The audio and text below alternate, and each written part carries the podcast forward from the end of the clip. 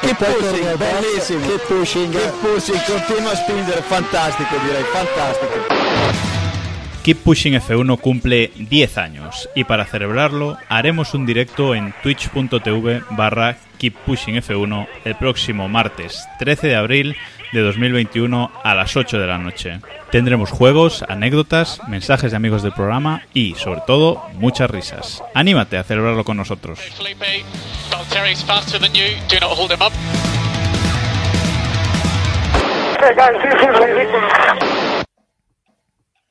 Bueno, y después de todas las entrevistas que hemos ido haciendo durante, durante estos días, ahora vamos ya con Iván, con el entrevistador que nos ha ido acosando con, con este interrogatorio durante en, en, estas entrevistas personales. Pues ahora vamos con él y a preguntarle pues lo mismo que nos ha ido él preguntando y alguna pregunta que él nos espera tampoco.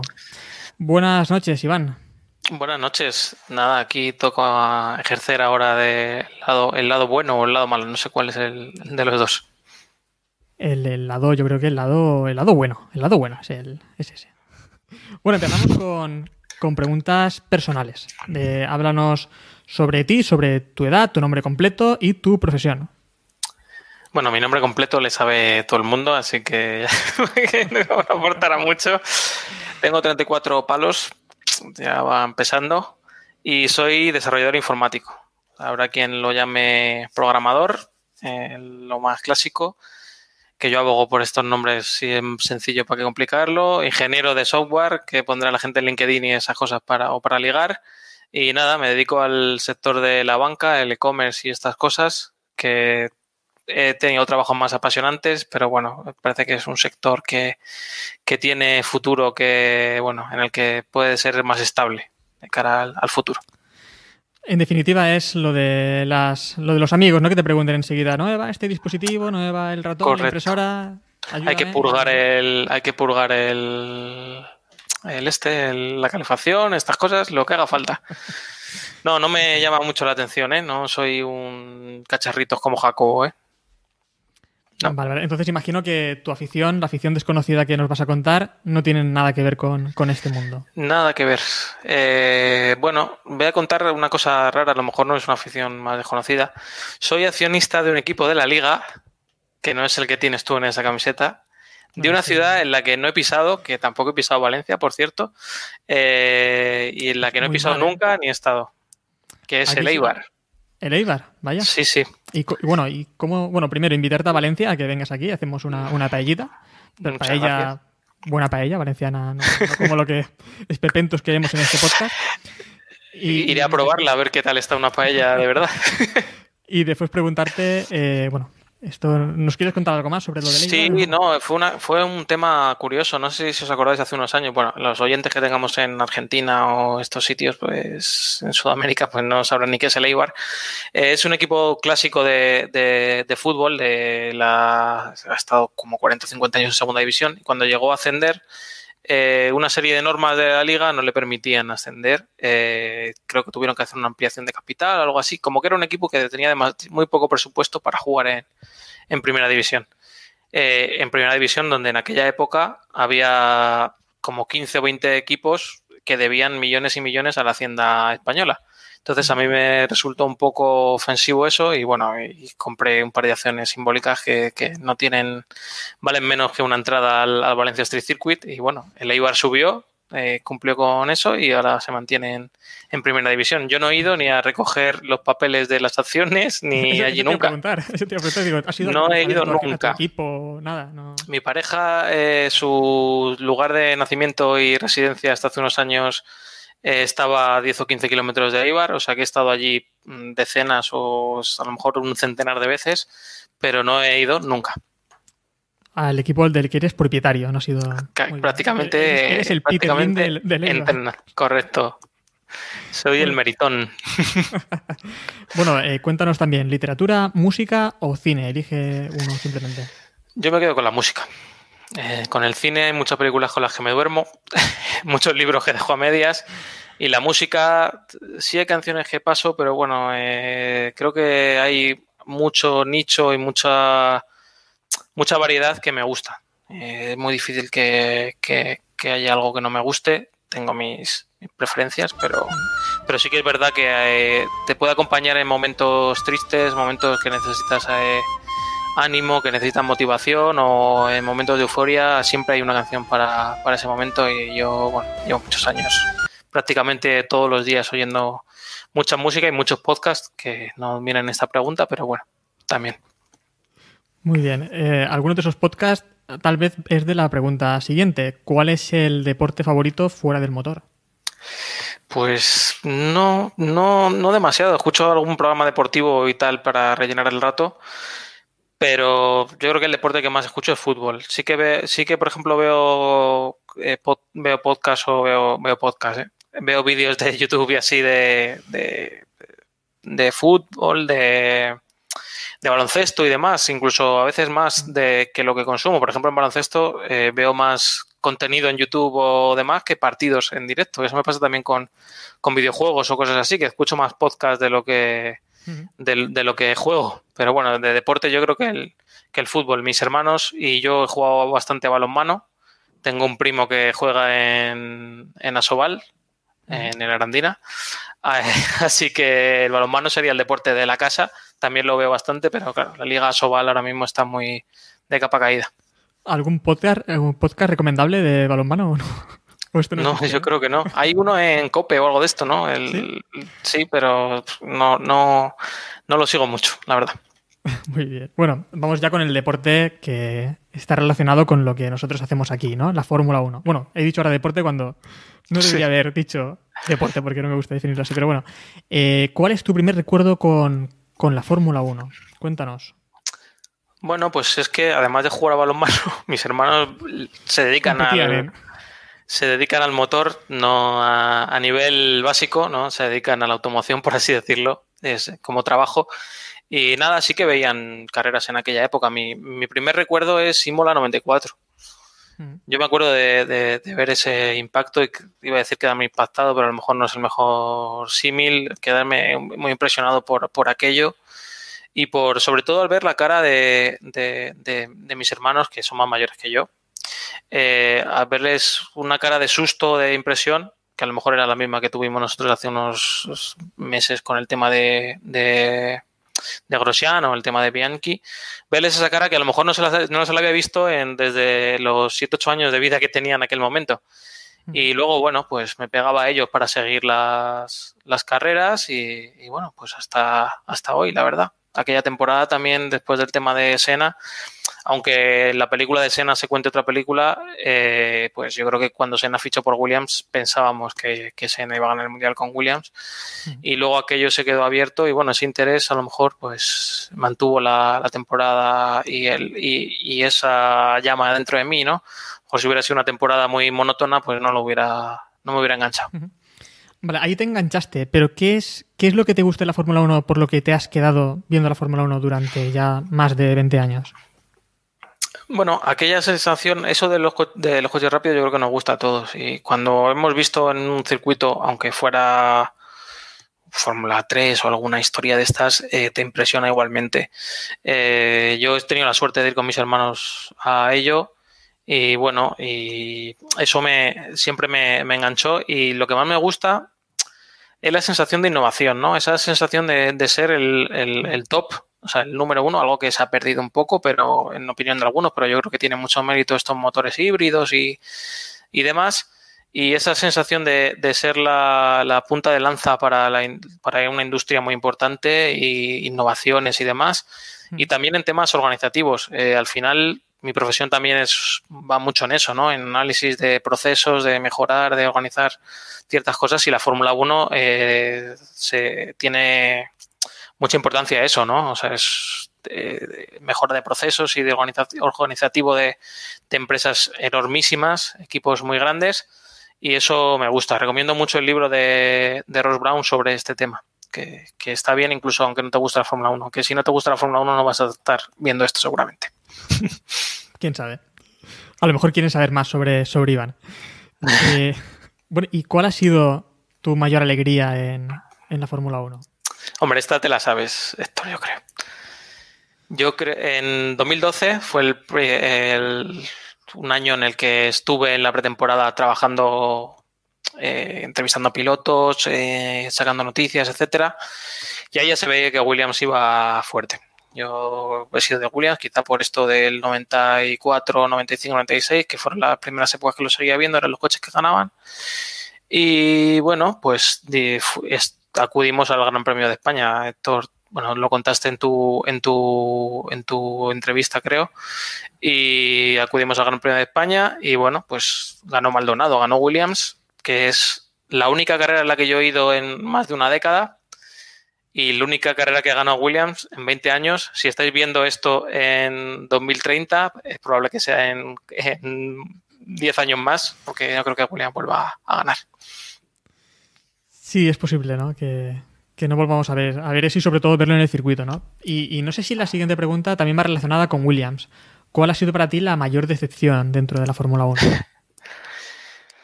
Relacionado con Williams, ya que me lo dices, pues yo me acuerdo cuando el tema de, en 2003 que hubo campeonato que yo creo que Williams debía, debía haber ganado.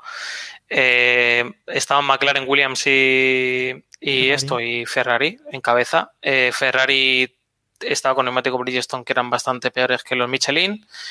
Y, McLaren tenía el coche del año anterior.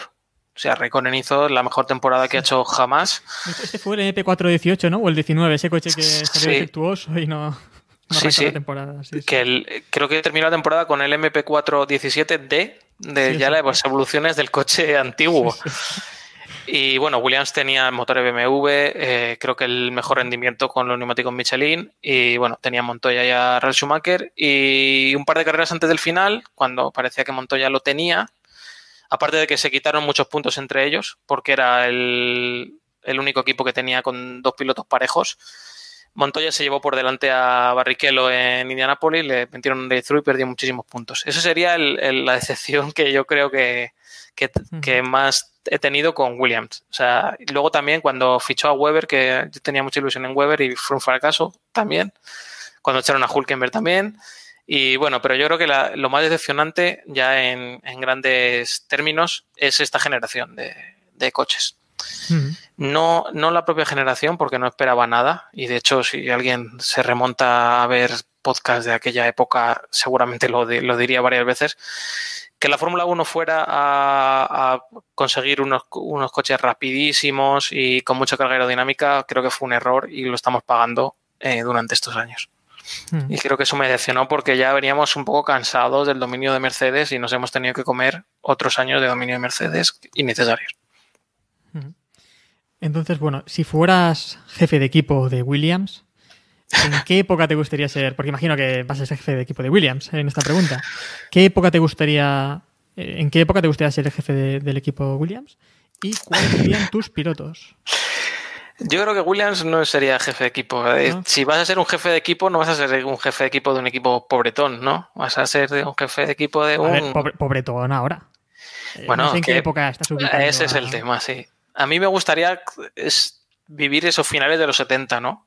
Que creo que es una época antes de que la Fórmula 1 se profesionalizara tanto, que tuvieran tantos presupuestos, que podía llegar un tipo allí con montar su coche y, bueno, como hizo Frank Williams, y, ir montando su equipo.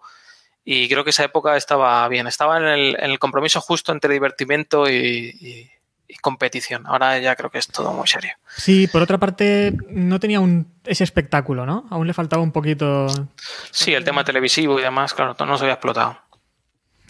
Y bueno, pilotos, eh, yo mi piloto predilecto histórico es Jim Clark. Eh, no tengo razones ni tampoco dudas. Todo lo que he leído de él me encanta. Es un piloto que iba siempre al máximo y y bueno, conjunción un poco con aquel Lotus eh, era algo que inaudito. No sé, también es probable que al, haber leído mucho en inglés o, en, o traído de Inglaterra, ¿no? Eh, pues bueno, hayamos hecho un mito de, algo que no lo era, pero bueno, para mí lo es. Y de segundo piloto, o junto a él, pondría un tipo como Alonso, porque creo que hay que reconocerle la influencia que ha tenido en todos nosotros y creo que se complementarían, ¿no? Creo que serían pilotos que, se podrían complementar y sacar mucho rendimiento en, aquella época. Ahora ya ponerlos, mm. ponerlos en 2020 a dos tipos como estos ya no lo haría, pero, pero en aquella época. sobre todo lo que dices, ¿no? Eh, pilotos muy perfeccionistas, ¿no? Que buscarían llevar al equipo a, a cumbre más altas, ¿no? Bueno, y vamos con preguntas ya sobre el podcast. A ver aquí qué nos cuentas tú. ¿Cuál es tu versión de los hechos? Ahora que ya han pasado todos a ver que era todo mentira. Exacto. ¿Qué recuerdas tú de los comienzos de Keep Pushing? ¿Cómo fue este inicio? A ver, cuéntanos. Joder, yo me voy, a me voy a, rememorar a cosas que a lo mejor no se acuerdan ni Jacobo ni Samu, porque en F1 al día, en su día, en 2008 o 2009, hacíamos un podcast también. Sí, no, me acuerdo yo, sí, sí. Sí, sí. Pues bueno, lo que no te acordarás es de, uno que grabamos. Yo no tenía internet en casa por aquella época. Ojo. Grababa por teléfono. Él tenía el fijo, era como aquello de madre, no te preocupes del fijo. Cogía el fijo y hubo algún podcast, resumen de, de temporada, de dos, tres horas, que no se grabó. ¿Qué dices? Esto se lo podéis recordar a Jacobo cada día de su vida Recuerdo la batería del, inalámbrico, o sea, el inalámbrico estar ardiendo y la batería del inalámbrico estar al mínimo, que esos inalámbricos yo creo que habrá gente que lo haya sacado de la caja y no lo haya puesto en la base, pues eh, no se grabó. Entonces ese recuerdo le tengo a fuego. Y nada, de, y, de, y de Keep Pushing igual. Eh, pues bueno, de que recuerdo que lo empezasteis, que no, no sé si por falta de ganas o por falta de timidez o no, bueno, por timidez o demás, no, no me veía en ello y bueno, pero un día lo escuché, me gustó y luego me, me invitasteis allí y me quedé. No creías en los compañeros, ¿no? No creías que... el único que no conocía eras tú, Héctor, así que... es verdad. Sí, sí.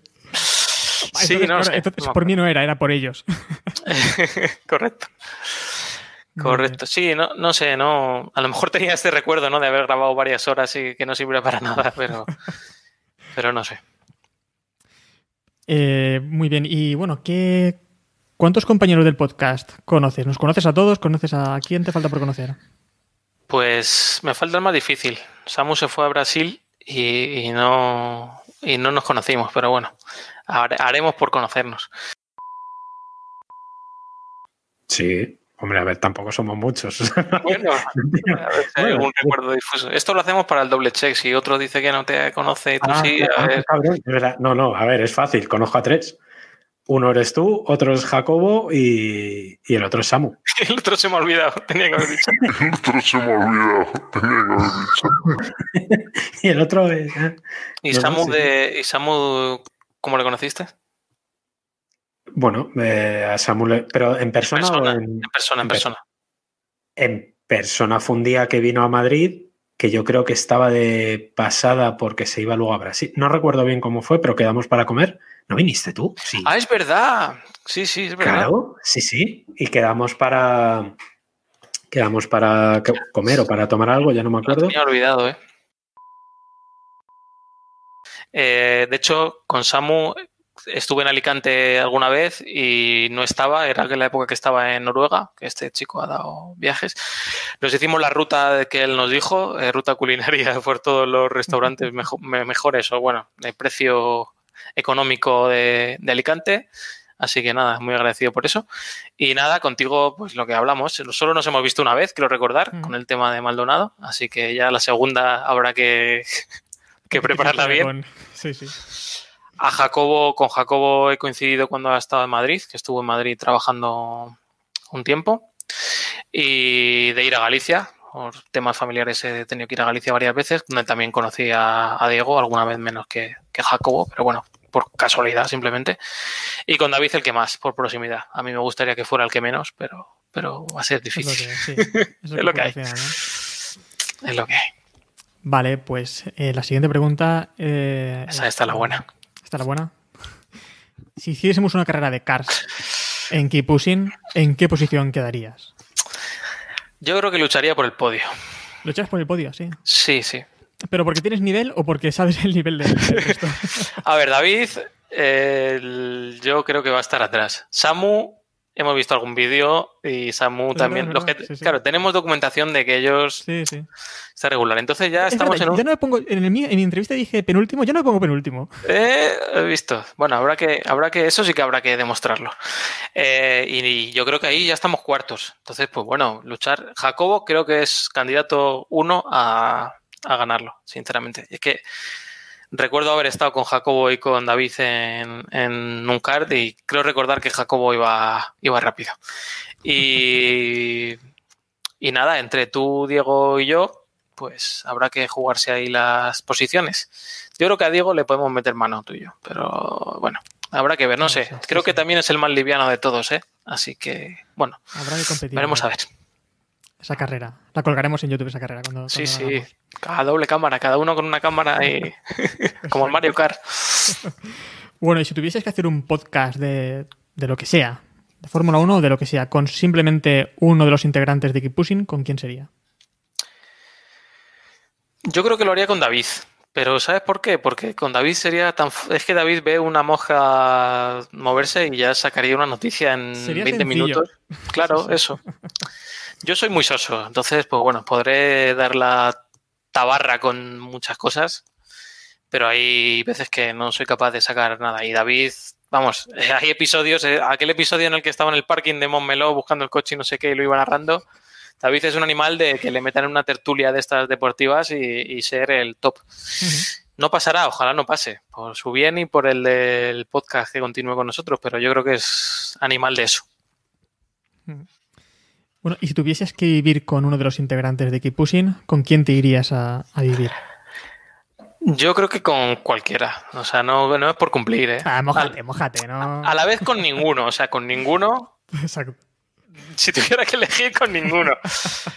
Pero no sé. Eh, no sé. Te ves obligado. Te ves obligado. Es que no, me puedo, no puedo decir que contigo, porque, ¿sabes? No lo sé, no lo sé. A lo mejor contigo sí, por ir a, pero por ir a Valencia y conocerlo y, tener ahí la playa cerca. Yo creo que sí. Eso sería la, sí, sería decir poder correr por el Valencia Street Circuit, aunque sea llano. Eso sí que no te lo recomiendo. Hostia, las montañas. Ahora ya a lo mejor cambio. Bueno, vamos a pasar a otra pregunta porque. Bueno, pues ya vamos con, con, el, con el off topic con el off topic. Te han dejado tus compañeros aquí unas, unas preguntitas. Se viene lo duro. Sí, y también quiero que con cada pregunta que te voy a hacer, eh, tú me comentes con un adjetivo simplemente describirme a, a quien te ha realizado la pregunta. Bueno, empezamos por Jacobo. Dinos un adjetivo sobre Jacobo. Yo creo que Jacobo es un profesional. Y es una pena que en la Fórmula 1 le haya perdido profesionalmente. Pero bueno, ahí los responsables de aquello, pues que lo disfruten. vale, pues su pregunta dice, la mecha de este podcast nació de alguna manera en la web f1aldía.com. Mira, hablando de Rey de Roma. ¿Cuál es tu mejor recuerdo de esos años como redactores amateur? Hostia, no sé. ¿Ninguna? ¿Alguna? No, sí, hay muy buenos recuerdos. Yo estoy muy orgulloso de, de, muchos artículos de análisis y así, y de.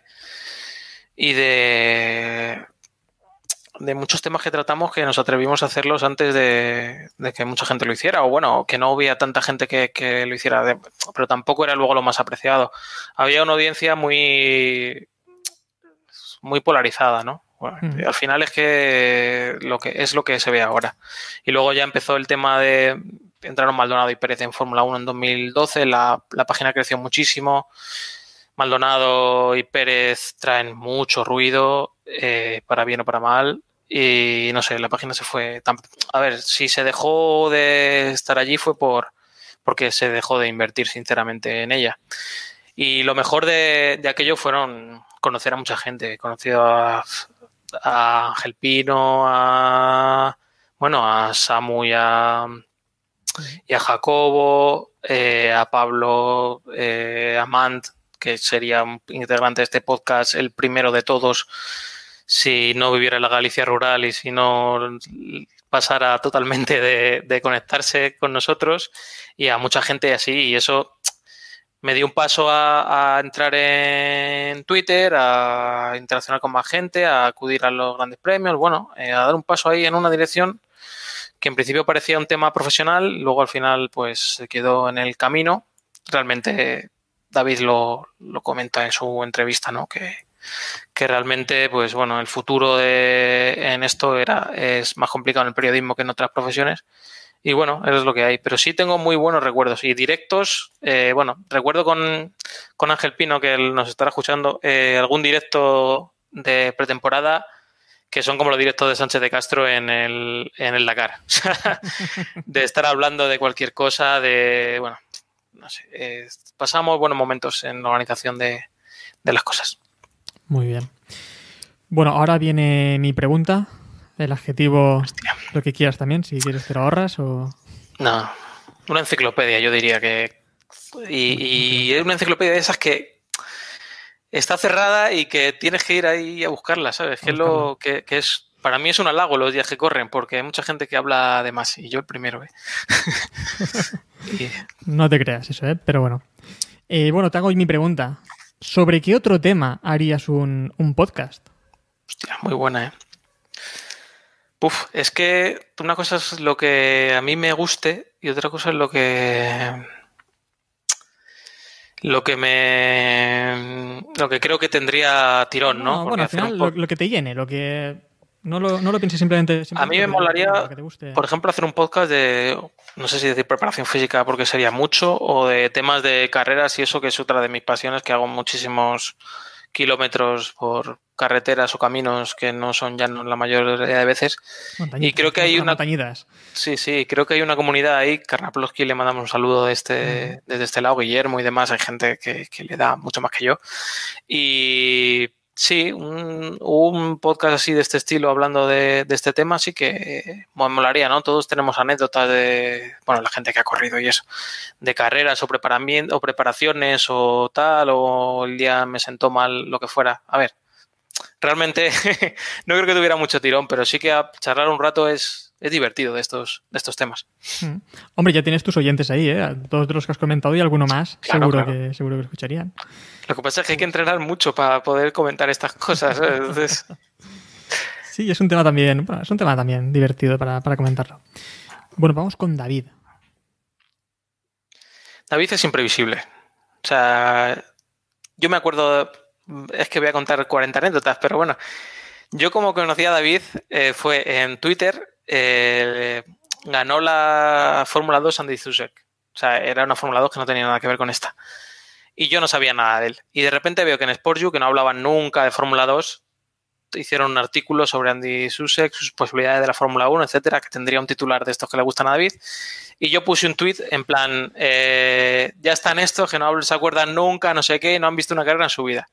Pues ahí me contestó David y me contestó educadamente. No me lo creo. Si, si le pillo tres... ¿Se, se bueno, puede recuperar? A, habría que buscarlo. Pero me contestó creo que educadamente y a mí me. Y bueno, y ahí empezamos a, a, tener cierto contacto. Pero me, pero me sorprendió porque luego lo, lo pienso con los años y digo. Eh, tuve nuestra suerte, ¿no? Porque era probable que me hubiera mandado a esparragar y que no estuviéramos ni en este podcast ninguno de los dos. Sería, es probable. Pues bueno, él te pregunta. Eh, bueno, te pide que le digas tres argumentos por los que apoyar a Williams a día de hoy. No los hay. Hombre, Por los colores, que pueden ser bonitos, el azul y el, y el blanco. Es que realmente no lo sabes. Es que Williams en 2021 no es el Williams que era. Pero Entonces. Ni por historia, ni por el nombre, ni siquiera, dirías. ¿Crees que ya se ha perdido también esa tradición? Sí, es que creo que no va a volver un Williams independiente o así. Entonces, pues bueno, pues, pues, eso puede ser. Venga, por una, por la esperanza de volver, que de que vuelva a ser algún día un independiente o un grande de la Fórmula 1, te lo compro. Eh, porque un cliente de Mercedes pueda molestarle un poco a Toto Wolf o a bueno, Force India, Racing Point, Aston Martin. Y poco más, no sé, y porque yo creo que es una buena noticia para la Fórmula 1 que a Williams le, le, vaya bien mejor que a otros equipos que acaban de entrar. Y eso que respeto a todos los equipos que hay ahora mismo, ¿eh? porque no hay ninguno que acaba de entrar y sea muy, sí. muy elocuente. Ni, ni, siquiera crees que puede ser ese equipo trampolín como en su tiempo también fue Sauber, por ejemplo, que tenía veías pilotos que podían ser campeones del mundo ¿no? en un futuro. ¿Y qué, te- y qué me dices tú si te digo que, que te parece que el Valencia sea un equipo trampolín? Bueno, me parece bonito, ¿eh? Es que lo Está mismo. bien, no sé. Y es un halago lo que te estoy haciendo, ¿eh? sí, no sé, no sabría decir. La verdad es que estoy desilusionado con el tema.